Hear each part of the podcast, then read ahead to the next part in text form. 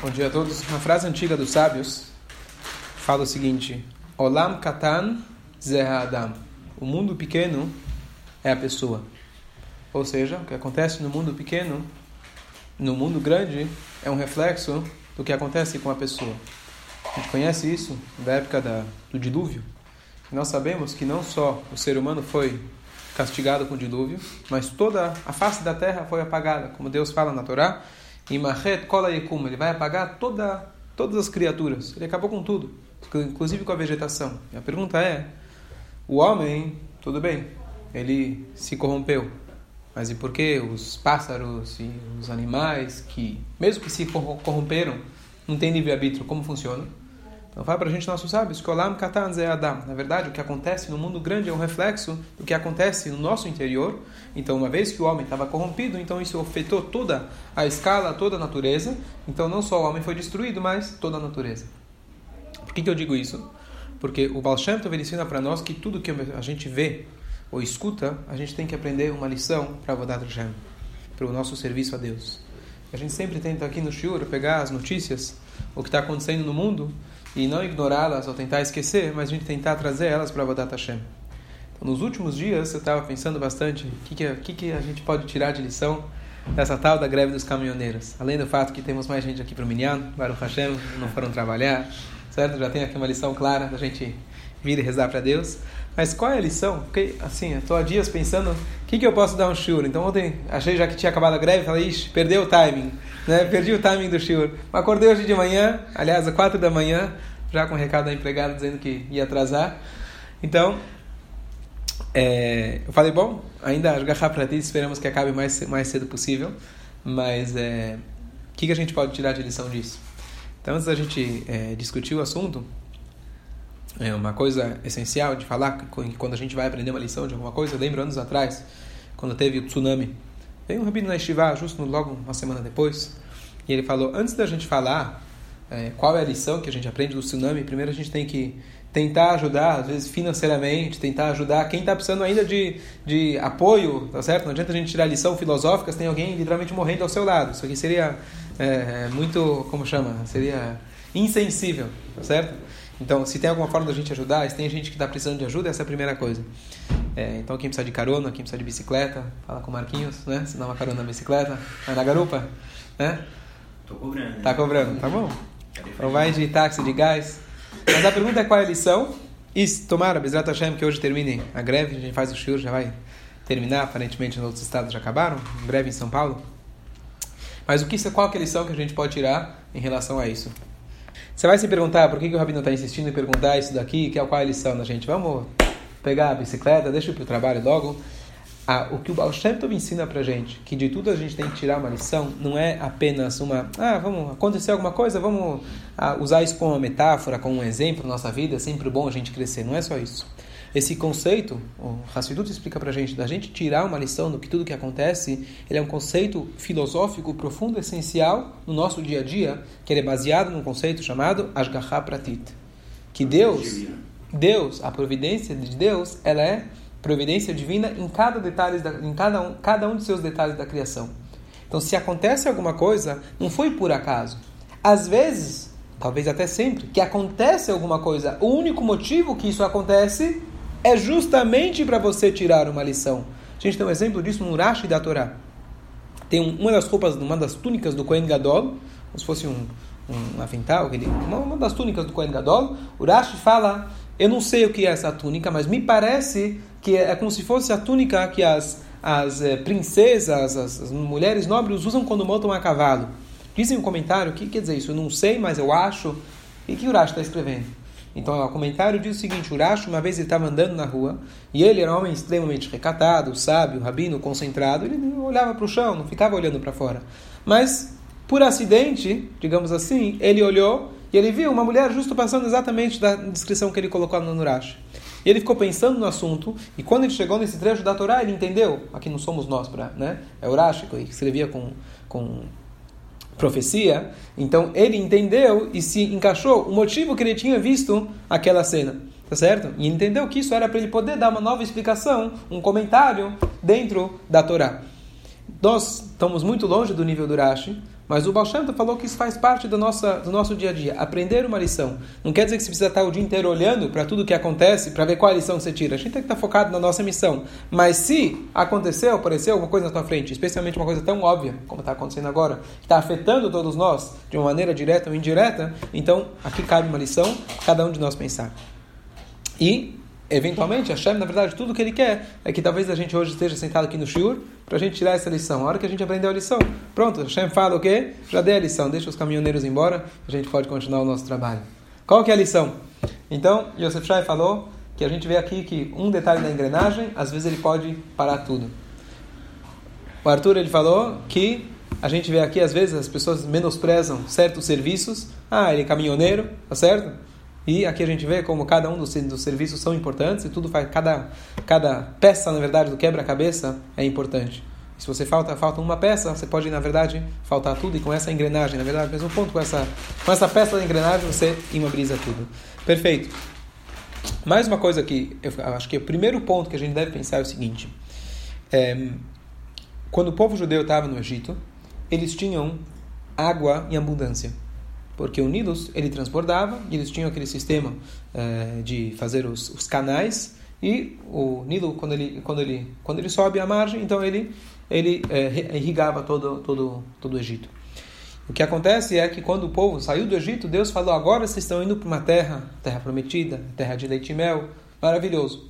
Mas limtar as tamaim vocês vão depender do que das águas da chuva eu pergunto a vocês, isso é uma promessa boa ou promessa ruim?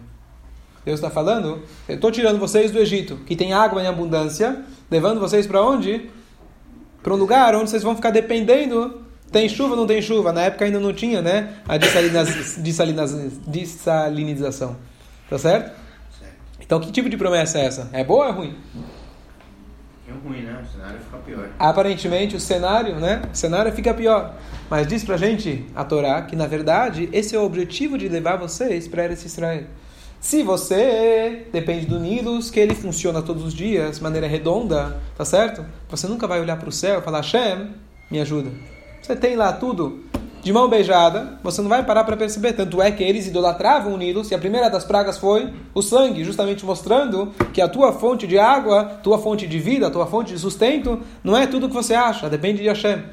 Enquanto que quando você for para Israel, quando a gente vê na, na Mishnah etc., o número de jejuns que eram decretados quando a falta de chuva, então ah, o problema que tem em Israel em relação à água, chuva, etc., isso causa, vem justamente para a pessoa olhar para cima, olhar para o céu, falar Hashem, tá certo? Por favor, fica olhando, tem nuvens, não tem nuvens, vai chover, não vai chover. Isso faz você olhar para cima e você perceber que a falta de chuva, a coisa mais mais básica do ser humano, depende de Hashem. Não tem nada que você possa fazer para fazer virar chuva. Depende completamente de Hashem. E essa é uma brachá para nós, Yudim, para gente poder, para nós podermos olhar para cima e se lembrar constantemente que a gente depende inteiramente de Hashem. Que na verdade, a essência que você falou, Yosef Shai.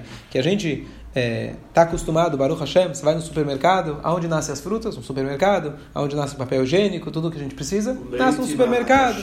O leite nasce na caixinha. E, na verdade, às vezes nem no supermercado, né? Você recebe, entrega em casa, aperta o RAP, né? eles entregam em casa. Então, nasce no celular. Tudo nasce no celular. E você ganha dinheiro, muitas vezes, através do celular. Então, tudo está dependendo do quê? Do meu polegar.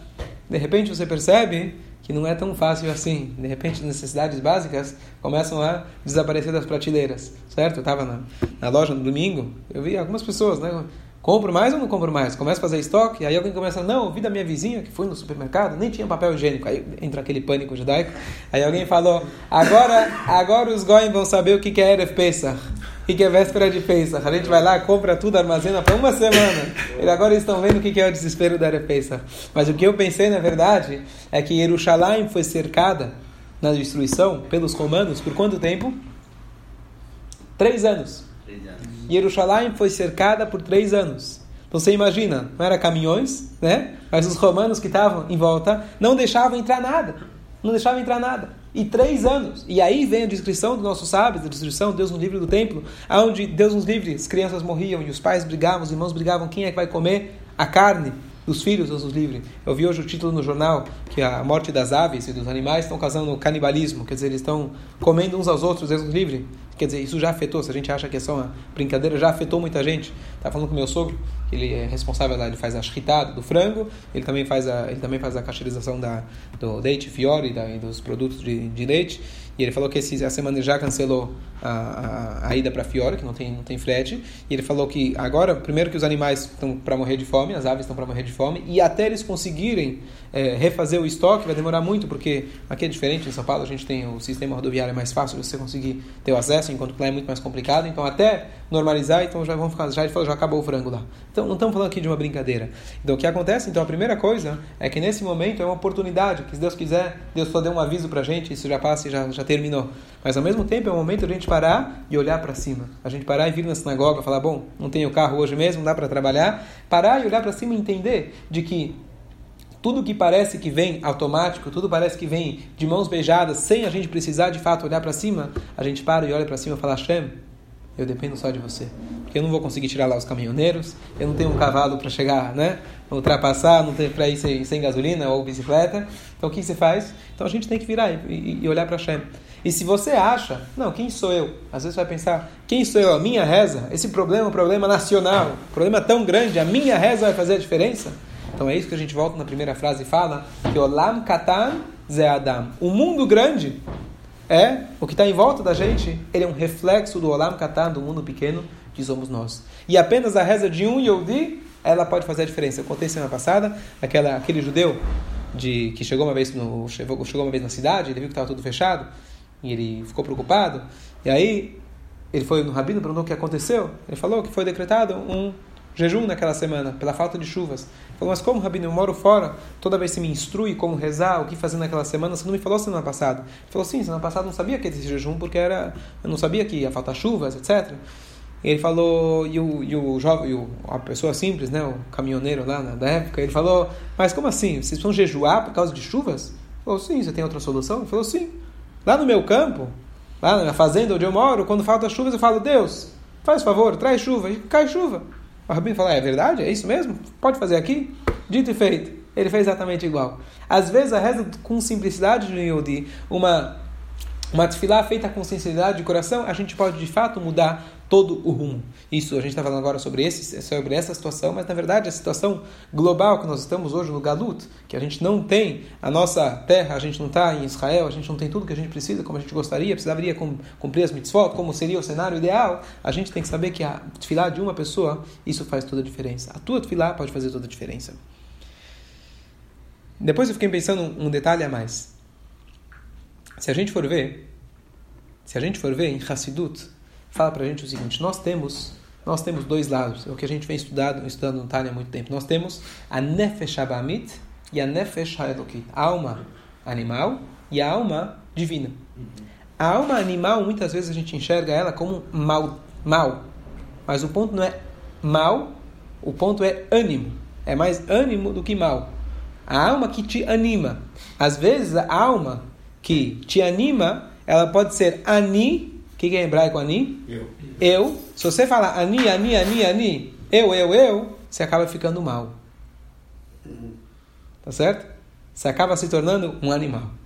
Mas na verdade a essência da alma animal é o quê? Ânimo, te dar ânimo. Então, o cuidado que a gente tem que ter, o que é o Hassidu, que a Hassidu explica pra gente, a gente conseguir encontrar o equilíbrio entre a alma que te anima, tá certo?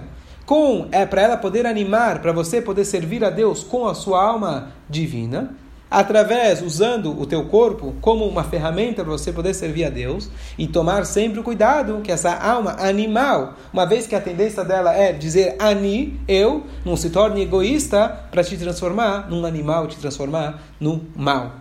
Essa, essa resumo do que o Tânia fala para gente, o que a Torá fala para gente. Mas esse ponto de falar que ela é a mesma alma que te sustenta, que te faz você correr atrás de comida, que faz você respirar, que te anima, ela mesma tem esse risco, é justamente o que a gente viu agora. Quem são os caminhoneiros? Eles que são os, os que trazem para a gente a comida, os alimentos. Aqui no Brasil, que não temos sistema rodoviário, certo? Adequado. Em São Paulo, no Brasil em geral. Então, o que acontece? São eles que trazem para a gente a comida. Dependendo da situação que acontece, eles mesmos que nos trazem a comida começam a chantagear. E uma das coisas que se aprende com o Yetzerará, que o Yetzerará, nossa alma animal, ele é um terrorista.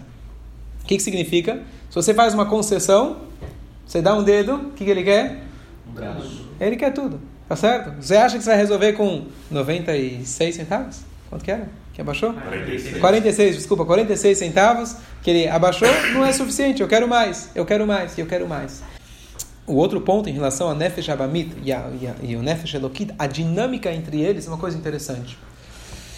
O, o, a Kabbalah explica pra gente uma coisa interessante. Na verdade, tudo vem de energia divina. Tá certo?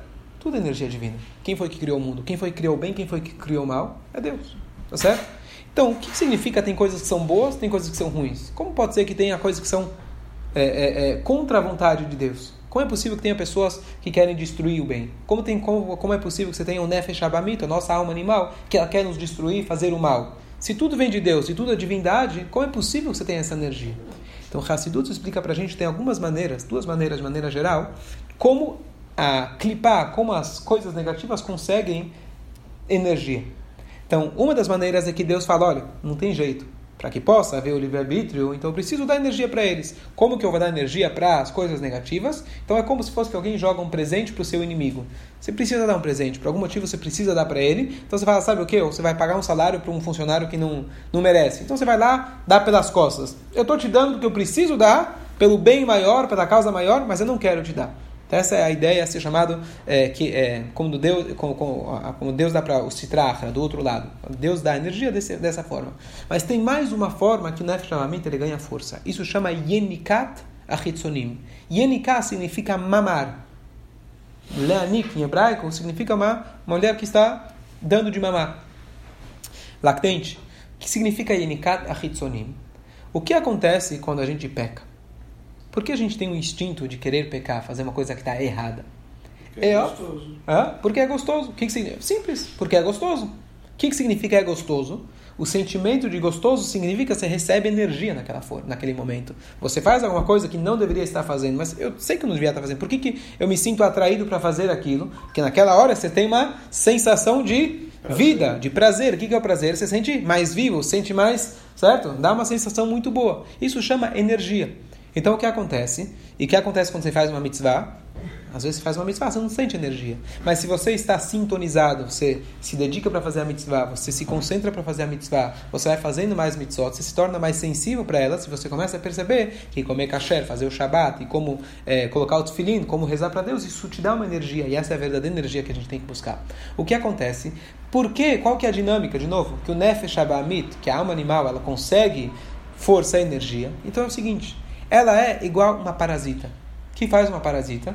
Ela se gruda, por exemplo, numa árvore e ela, em vez de ter a força própria, de onde ela tem a sua força, ela vai chupando, vai de, tirando de quem? Da própria árvore. E essa parasita ela é tão boa que ela vai chupando, chupando, chupando e ela depois ela tira e te mata. E assim funciona em relação ao Nefesh Abamit. A alma animal, Rua Yetzerará, Rua. Aquele Yetzerará que te fala, vem comigo, fica tranquilo, não vai acontecer nada, vem que aqui é bom, vem comigo. É ela mesma que depois vai te acusar lá em cima, ou mesmo aqui embaixo vai te trazer as consequências negativas. Então, por exemplo, alguém se deixa levar pelo Nefesh Abamit uma vez, duas vezes, vou pegar o um exemplo simples, fácil de entender, droga, tá certo? No início a pessoa foi lá, se deixou levar, poxa, que gostoso. O que acontece? A tendência é o quê? Você querer mais, você querer mais, você querer mais. E aí o Nefesh Amit vai tirando toda aquela tua energia positiva, de repente você olha para trás, você já não se reconhece mais, você perdeu tudo que você tinha, que era chamado de dignidade. Quem foi que fez isso? Aquela mesma substância que te trouxe o prazer, foi ela que te destruiu. Essa é a ideia do Nefesh Amit. Certo? E assim funciona o Nefesh com qualquer coisa que a gente deixa de fazer, que não é de acordo com o que a instrução da nossa vida, que a Torá, nos mostra, a partir do momento que a gente faz um aveirá, aveirá significa transgressão, significa você saiu do caminho, você deveria estar dando a energia tua para a tua árvore, você foi lá e saiu do caminho, você levou a tua energia para o outro lado, o teu Nefesh ele ficou maior, mas ele te sugou. O que acontece é que ele, como ele é muito inteligente, Deus deu para ele, né? Ele é chamado velho bobo, porque ele sempre vem com novas bobeiras, com novas, né? ele deixa, ele faz a gente ser bobo. Mas é, o que acontece é o seguinte: ele vem no começo ele vem te trocar por um pirulito. Então ele te dá aquele prazer momentâneo. Ele fala, olha, vem comigo, eu vou te trocar por um prazer, não vale a pena? Ah, bom, acho que vale a pena. Não vou perder um pouquinho aqui de meu contato com Deus, mas depois vou na sinagoga, eu rezo, faço o tzedakah, faço uma chuvá, converso lá com, com o rabino, e tá tudo maravilhoso, né? Tá certo? Então você vai lá pecando, vai se deixando uma, duas, três vezes, e quando você vai perceber, o pirulito do Nefesh vai diminuindo, o teu prazer, aquilo, a quantidade, usando o exemplo da droga, que ontem era suficiente, hoje a dose já não é suficiente, você precisa aumentar, ou seja, ele está cobrando mais de você e ele quer mais por menos. Ele está tirando mais energia e ele está te retribuindo com menos energia. Aquilo que te dava prazer ontem já não dá menos. Pegando, eu fiquei pensando em relação aos caminhoneiros, e o que, que eles querem, tá certo? Eles querem mais, diesel, o que for, por pagar, pagando menos. Depois isso vai ter o desconto na frente, a gente vai ter que pagar, né? Na gasolina, como o Temer falou, né? A gente viu no videozinho, que a gente está sem imposto na gasolina, sem imposto Shell, sem imposto Ipiranga, sem imposto nenhum, tá certo? Então é isso que o Nefesh faz com a gente. A ideia aqui não é falar dos caminhoneiros, julgar ninguém, mas a ideia é justamente a gente entender que tudo que acontece para a gente vem de Hashem, vem, é, um, é um sinal para a gente, se a gente parar e meditar nisso, e se a gente se melhorar nessa questão, sem dúvida nenhuma, todos os problemas aí do Brasil, globais e etc., eles vão se resolver.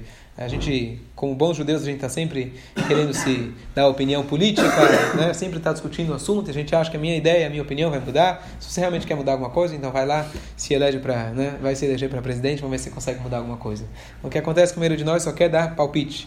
Então, o que a Torá ensina para a gente, que ao invés da gente perder tempo dando palpite, ou postando no Facebook como revoltado você está, ou com o governo, com o Brasil, ou com os caminhoneiros, ou com quem for, tá certo? Em vez de a gente fazer isso, a gente tem que pegar a mensagem e trazer ela para dentro de nós. E se tem algo acontecendo, isso significa que nós devemos corrigir dentro de nós alguma coisa. Essa é a maneira como o Yudi olha para aquilo que acontece no mundo. Esse é apenas um exemplo, e a gente espera que Hashem só dá para a gente é, brachot e coisas boas, mas a gente tem que parar e olhar para dentro e pedir para Hashem, se Deus quiser, agora que a gente já olhou para cima, a gente já percebeu que tudo vem de Hashem, já sabemos tudo isso, a gente quer a partir de agora só brachot e coisas boas, se Deus quiser.